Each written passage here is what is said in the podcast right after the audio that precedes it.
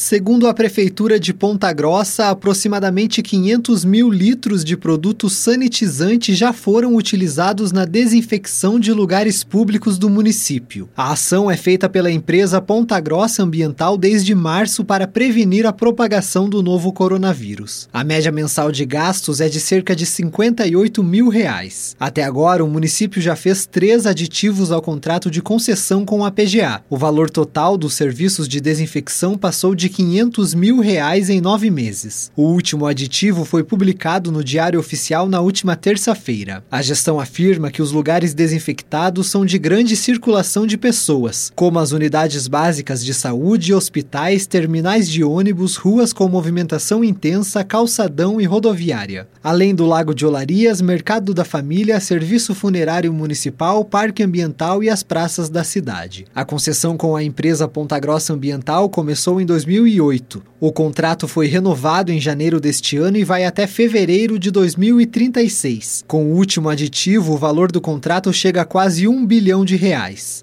Tailan Jaros, repórter CBN.